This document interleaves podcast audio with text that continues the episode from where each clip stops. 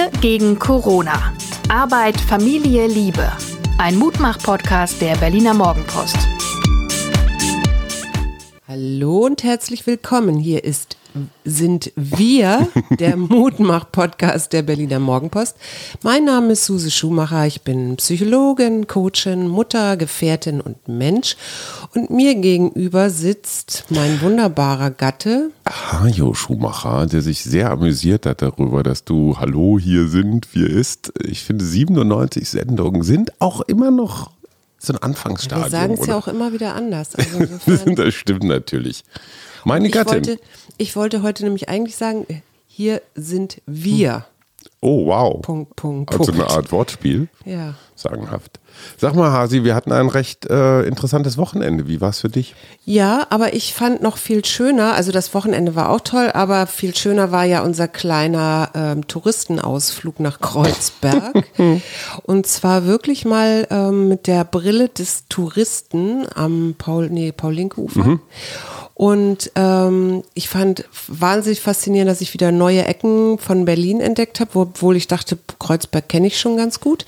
Aber ich kannte tatsächlich die Buhl-Spielplätze noch nicht so. Wobei die, eigentlich ist Kreuzberg um diese Buhl-Spielplätze herum gebaut ja, worden in Wirklichkeit. Ich schäme mich auch. Wir sind erst von der legendären Ankerklause. Wir grüßen hiermit alle, die dort schon mal getanzt und gezecht haben, sind dann am Maybachufer runter, wo, was ich sehr interessant fand, ähnliche Marktstände, zum Teil dieselben Marktstände sind wie bei uns auf dem Winterfeldmarkt. Was findest du daran und interessant? Dass die Preise nur halb so hoch waren. Es gibt also offenbar ah, ja. Schöneberger Preise und Kreuzberger Preise.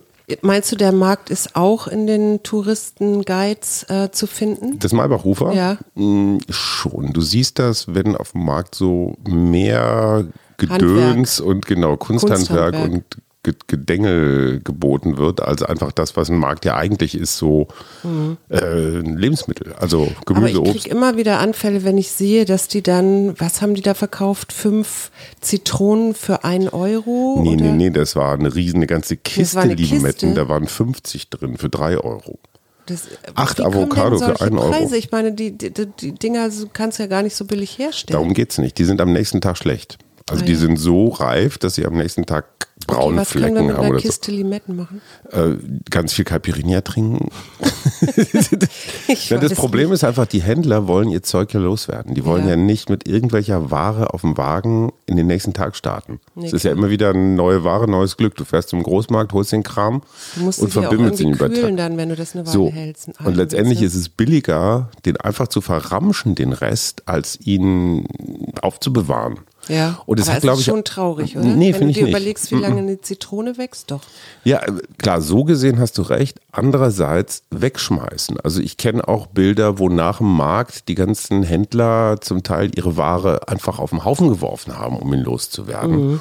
Und ich glaube, es hat so eine soziale Funktion. Es gibt Menschen, die nicht so viel Kohle haben, die wissen, wenn wir um, ich sag mal, 16 Uhr zum Markt gehen, ja. Dann wollen die alle los, dann packen die ihre Stände zusammen und dann kannst du alles, naja, dann kannst du auch acht Avocado für einen Euro mitnehmen. Ja. Besser Leute, die nicht viel Kohle haben, haben da die Möglichkeit, sich mit frischem Gemüse zu versorgen. Mhm als äh, teures Zeug, was dann zum Schluss keiner kauft und es wird weggeworfen. Insofern mhm. finde ich dieses Verramschen am Ende die beste aller Lösungen. Ja. Idealerweise haben die Markthändler so kalkuliert, dass sie am Ende irgendwas, also nichts mehr überhaben. Mhm. Aber das versuchen mal. Die sind ja auch nicht doof, die machen das ja auch nee, seit nee, vielen Jahren. Dann klar. ist das Wetter wieder anders, dann kommt wieder zu viel, zu wenig, dann ist gerade Avocado-Boykott, weil wir finden, dass das alles total ungesund ist und so. Und ja zu unserem touristischen Wochenende noch. Wir, wir, waren wirklich wie Touristen verkleidet, muss man dazu sagen. Du hattest Och, ein, doch, du hattest ein schickes Röckchen an. Ich hatte meinen Kessen-Sommerhut auf und ein weißes Hemd. Ein weißes Hemd trägt in Kreuzberg niemand. Alle tragen T-Shirt und überall steht irgendwas Vintage-mäßiges drauf. Ich, Mit dem weißen Hemd fällst du auf. Ich finde, so interessant, sich zu überlegen, in welchem Café man zum Beispiel frühstücken gehen würde oder wo man essen gehen würde oder so als Tourist. Und dann das wieder mit, mit deutschen Augen zu sehen oder Berliner Augen zu sehen und dann zu sagen, hm, würdest du da normalerweise reingehen in den Laden? In den Touristenladen. So. Aber wenn du im, wenn du irgendwie im Urlaub bist, dann äh, kriegt das eine ganz andere, anderes Flair auf einmal. Und ich fühlte mich tatsächlich so ein bisschen wie im Urlaub. Also Mit, mit, mit welcher Stadt hättest du das am ehesten vergleichen wollen, unser Kreuzberg? Ui, da stellst du wieder Fragen. Also es erinnerte mich so ein bisschen tatsächlich an London, an so Teile von London und vielleicht auch New York. Ich, aber Ich hatte Paris. Ich hatte dieses Buhl-Spielen am ja, Kanal. Bull spielen ist das, klar. das hat schon was Eigenes. Oder auch so Marseille. ein bisschen Kopenhagen, vielleicht auch ein bisschen Amsterdam. Amsterdam. Also einfach so, weil der Kanal halt direkt nebenan war. Ne? Ja, das stimmt. Ist dir aufgefallen, dass es, ich glaube, keine Ahnung, sind das zwölf oder acht Buhlplätze? Und auf jedem Platz kannst du eine eigene Sozialstudie machen. Mhm. Weil jeder Platz ist besetzt. Es gibt so Regeln, ähm, nach denen man sich so abwechselt und macht und so. Und äh, weißt du noch die vier Profimänner, Ja. die da kamen? Ja. Die waren besonders, weil die waren so mittelalt, würde ich sagen. Mhm.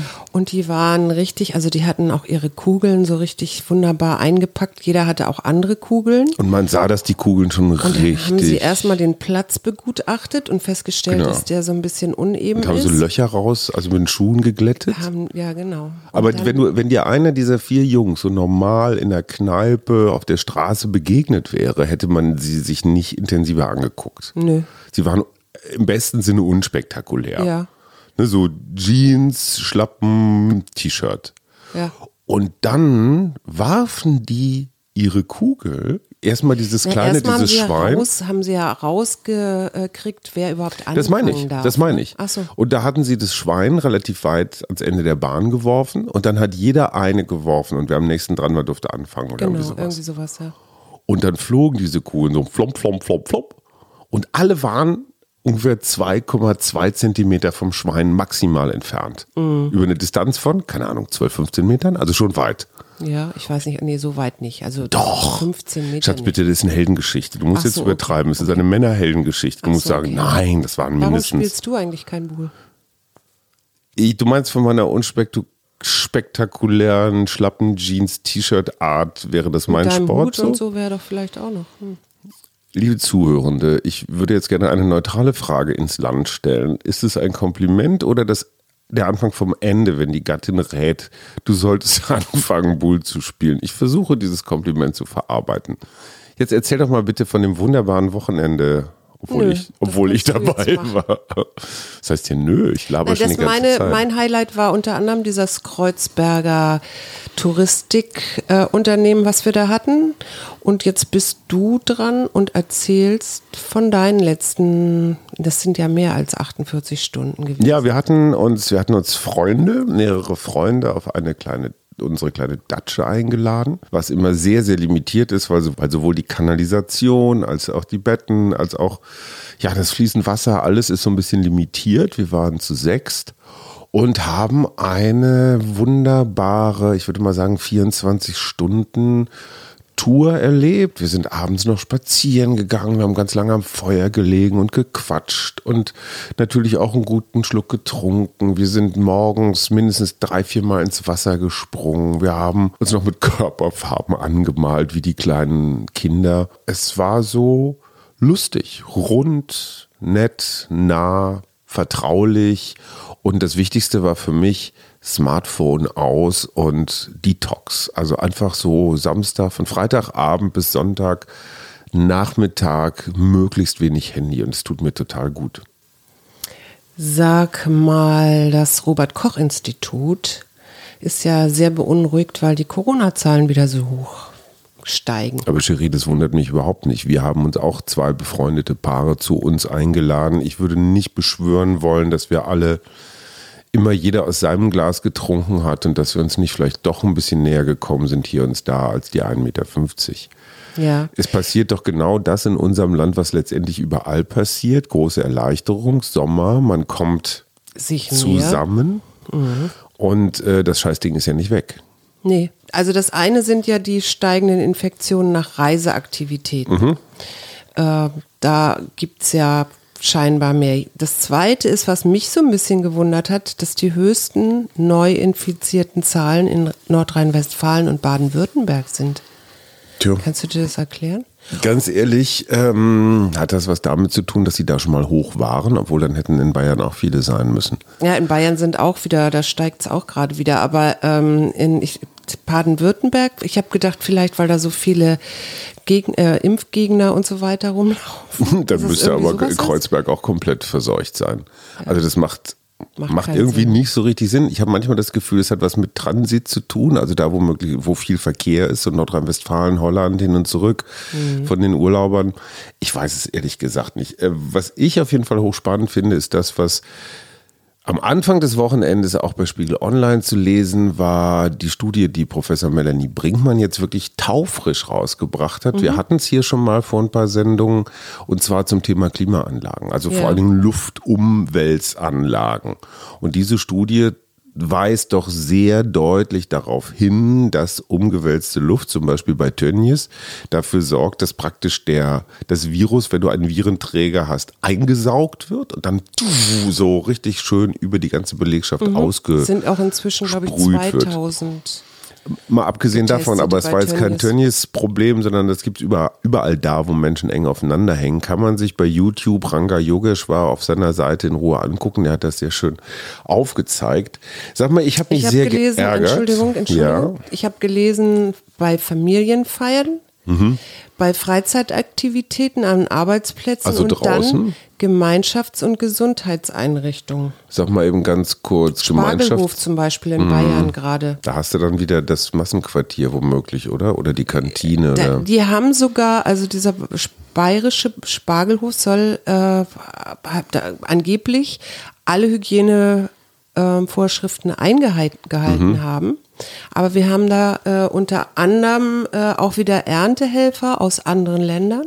Du meinst, dass die das mitgebracht haben von zu Hause? Ja, wenn du da so guckst, ähm, da, da steigen die Zahlen halt auch, egal ob jetzt Kroatien oder Rumänien oder Serbien oder sowas. Ne? Ich glaube ja immer noch an die Waschwassertheorie, also die, die Abwaschwassertheorie. Aber auf dem Spargelhof? Naja, wenn da 150 Mitarbeitende sind, die da Spargel stechen zum Beispiel, die müssen doch irgendwo essen, die müssen irgendwo trinken, es muss eine Art Ja, aber genau diese Kantine geben. Hygienevorschriften sind, so wie das Gesundheitsamt dort vor Ort das wollte, auch wohl eingehalten worden. Ja, aber Also, das ist jetzt die entscheidende Frage, dass die Gläser, die meinetwegen mittags auf dem Tisch stehen, wo dann äh, Wasser oder Kaffee oder Saft oder ich weiß nicht was getrunken wird, die entscheidende Frage ist, kommen die wirklich aus einer hochsterilen Spülmaschine oder sind die mal eben so schnell Unter wie viel Temperatur, ne? Oder sind die mal eben so schnell durch lauwarmes Wasser gezogen worden, was man ja auch von Kneipen annimmt oder auch von Festivitäten, dass ein niedrig temperaturiges Spülwasser, in das die Gläser, weißt du, einfach nur so tschuk, tschuk, tschuk über diesen Wischäumel und dann raus damit. Und dann bleibt das Virus im Waschwasser und denkt sich, oh ja, geil, schön warm, bisschen baden, bisschen vermehren und so. Was mich tierisch geärgert hat an diesem Wochenende war schon wieder von meinem alten Leib- und Magenblatt, dem Spiegel, eine, wie ich fand, wirklich etwas dünne Geschichte über Attila Hildmann.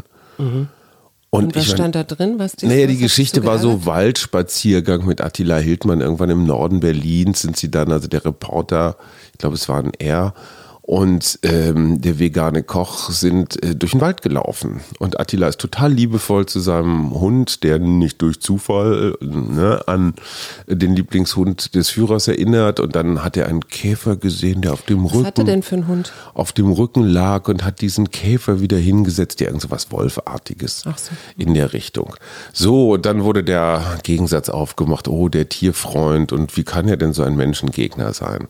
Und dann stellt sich halt raus, dass, dass sich der gute Attila offenbar sehr viel von seinem Zeug einfach so aus dem Internet zusammen googelt. Und es wird mir alles ein bisschen zu sehr für wahrgenommen, ein bisschen zu wenig reflektiert. Ich erfahre einfach praktisch nichts aus der Geschichte, außer der üblichen, oh, ich war das Opfergeschichte. Er zeigt zwei Narben, einer am Hals, einer am Arm, wo er mal eine Messerstecherei hatte. Wobei man sich fragt, bei so einem Vogel, der kann man sich ja nicht wundern, dass der nur zwei Messerstechereien hatte, weil ich meine, der zieht es ja geradezu an. Ja.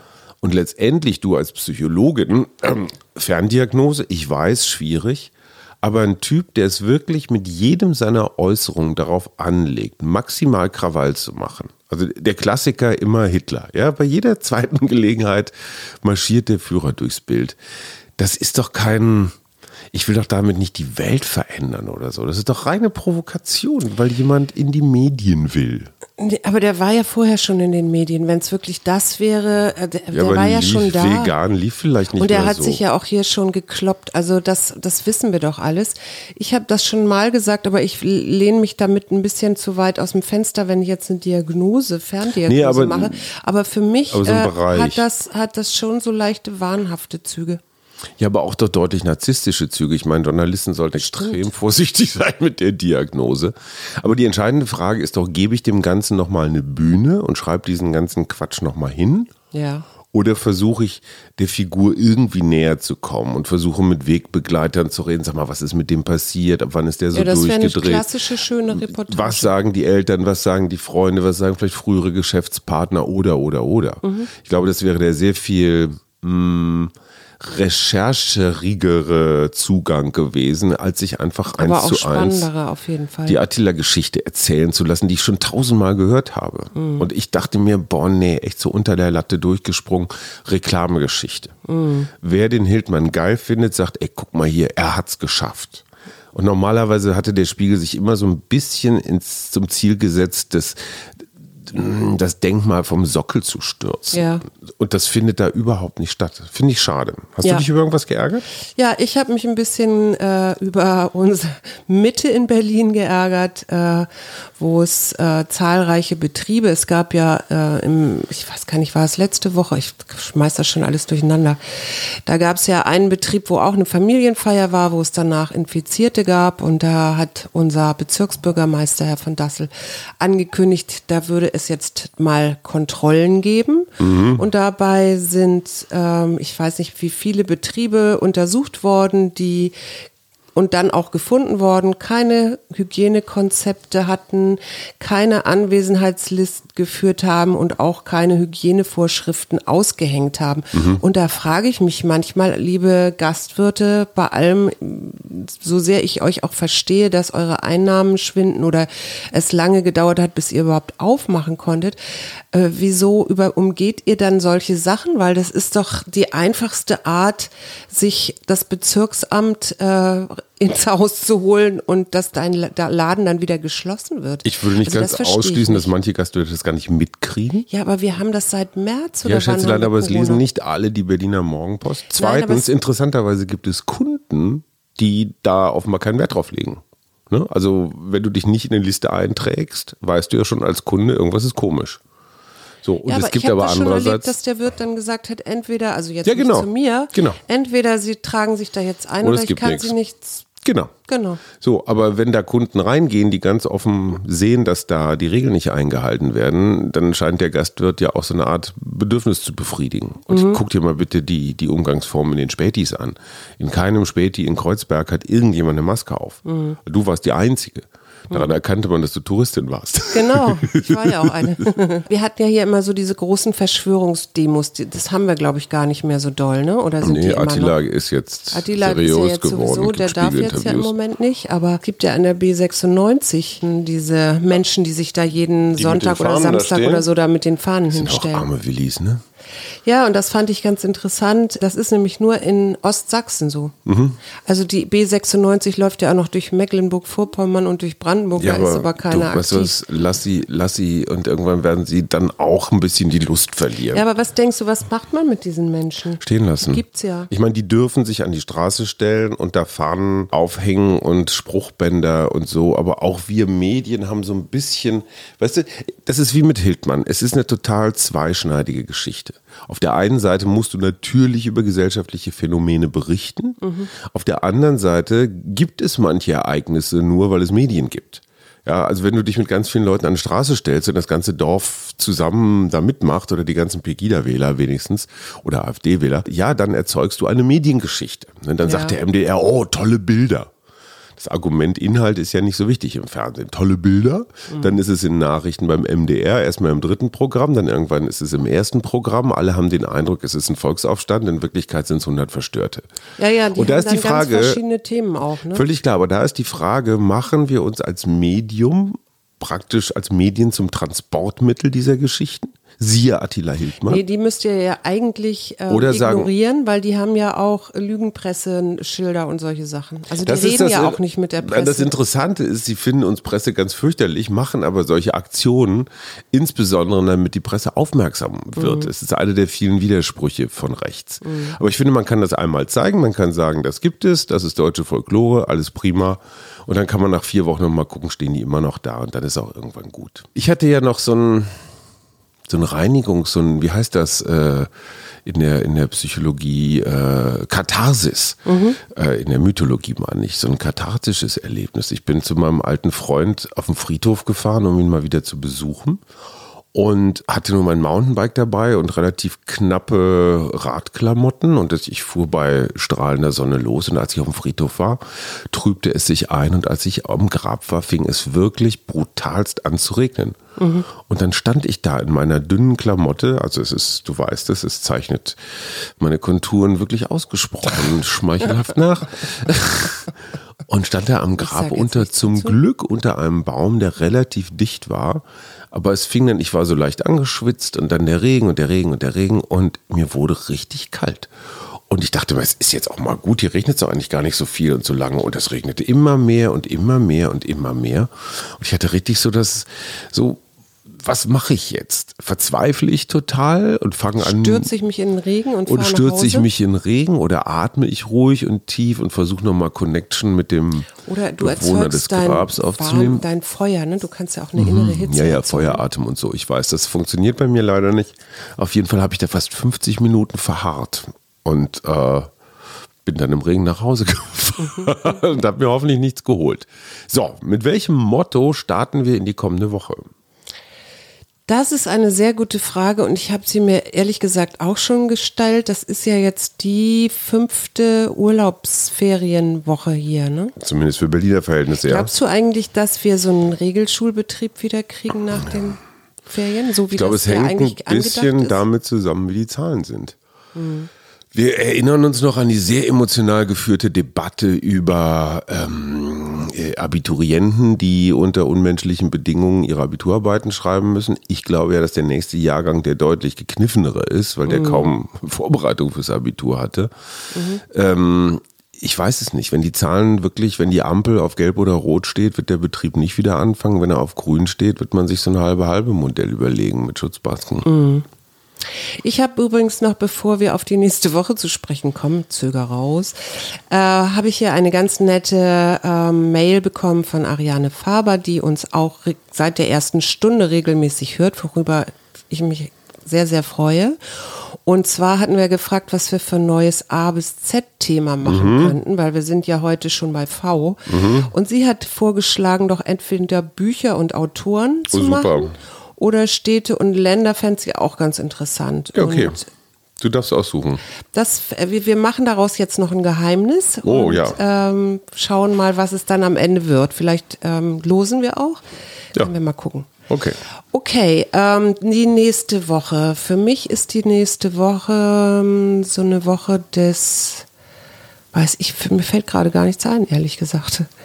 Hast du eine Idee? Ja, ich würde nochmal ein älteres, aber durchaus immer gültiges Wochenmotto hervorkramen wollen und zwar Sachen geregelt kriegen. Ja. Ich habe noch so vier, fünf Sachen auf meiner To-Do-Liste. Ich muss dazu sagen, letzte Woche, ich habe mich dafür eigentlich viel zu wenig gefeiert, aber letzte Woche haben wir erstens unsere Jahressteuererklärung 2019 Trara. soweit uns möglich ist, abgegeben. Und zweitens habe ich mein altes Büro weitestgehend ausgeräumt und einen Kombi, eine Kombiladung voll mit umgelegter Hinterbank, ähm, nur Ordner. Ja, So Geschäftskorrespondenz 2015 ja. Wo du genau weißt, ja, kann man jetzt noch mal drei Stunden reingucken und sagen, ach ja, stimmt, Ach, das, das war, war auch da noch. noch, genau. Man kann auch sagen, lecco mio, weg damit, ab ins Altpapier. Also wir machen Filme, Schauspieler mit V. Schauspieler mit V, ja. Ja. Volker, Lechtenbrink. habe ich auch gedacht. Aber Beck. Jürgen Vogel fand ich gut und Jürgen Danny DeVito fand ich auch super. Ja, und ich habe noch Vic Dawn. Wer ist das denn? Ich wusste, dass du es fragst. Du bist ein Goldstück. Viktor Dornberger. Nee, Vic Dawn oder wie sie mit bürgerlichem Namen heißen, Viktor Dornberger. Würden Sie unseren Zuschauern einmal den Gefallen tun und die Maske abnehmen? Maske? Wie? Was? Maske? Das ist Loriot, oder nicht? Ah. Ich, also für mich ist das nach dem Nudelsketch und dem Was Holthmoth Castle Sketch, eigentlich ist Victor Dawn der dritt, mein drittfavorisierter. Du, ja, mhm. ich finde ja auch den mit dem Wein und dem äh, Weinvertreter. mit dem Vertreter, ne? Flupp! Genau. Hampelmann und Söhne. Das ist die Kreuzberger Krötenspinne. So ähnlich, genau. Gut, ich bin wahnsinnig gut in Loriot zitieren, wie ihr merkt. Sag mal noch Filme mit V? Filme mit Faul. Willkommen, Willkommen vor allen Dingen. Mhm. viel, V viel Lärm um Mary. Genau, viele, ähm, verrückt nach Mary. Verrückt nach Mary. Auch übrigens. zwei V. V wie Vendetta. Oh. Oder, Oder, Van Helsing. oder VW. Oder Vergessene Welt, das ist im Jurassic Park. Mhm. Oder Verliebt in eine Hexe. Oder von Löwen und Lämmern. Nicht schlecht. Nur du. Vikings ist eine Serie auf Netflix, die ich ziemlich, also ich muss gestehen, das bedient mein Bedürfnis nach unterkomplexer Und da Unterhaltung fällt mir gerade ein, dass ich dir ja noch äh, zu den Slawen was sagen Ja, beeil dich. Ich habe nämlich eine neue Maschine. Mach weiter. Aber ich habe es schon wieder vergessen. Es waren auf jeden Fall nicht Slaven, sind nicht Sklaven. Äh, du kriegst das noch nachgeliefert. Natürlich, mein Schatz. Und äh, jetzt zieh nichts hoch, weil Wir Doch, gegen Corona. Arbeit, Ich habe nämlich eine Familie, neue. Oh, Liebe. wir ziehen wieder runter. Das ist neu. Wir haben ein Kärtchen vergessen. Ja, wir haben das Kärtchen vergessen. Ich habe nämlich ein neues Mischpult, muss ich dazu sagen. Deswegen klang das Intro auch so ein bisschen vergurkt, aber ich kann da immer diesen Jingle hoch und rausziehen. Das so, macht total Spaß. und das Motto der Woche ist Ausgeglichenheit. Mhm. Das ist, ich glaube, das Wann ist im bist du Wesentlichen denn mal wieder dich. ausgeglichen, mein Schatz?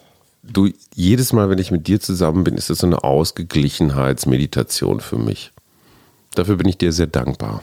Dann müsstest du ja permanent ausgeglichen sein, bist du aber nicht. Aber das äh, Wieso, woran machst du fest, dass ich nicht ausgeglichen bin, Susanne? Ah, Du kannst dann schon ganz schön grantig werden. Sie ist so fies mit ihren Andeutungen. Lies. Ausgeglichenheit, bleibe in deiner Mitte, finde den Ort des Gleichgewichts und des friedlichen Zusammenseins inmitten von Veränderung. Habe ich dir schon gesagt, dass ich diesen Jingle so cool einfangen kann hier im Mischpult? Tschüss. Wir gegen Corona. Arbeit, Familie, Liebe. Ein Mutmach-Podcast der Berliner Morgenpost.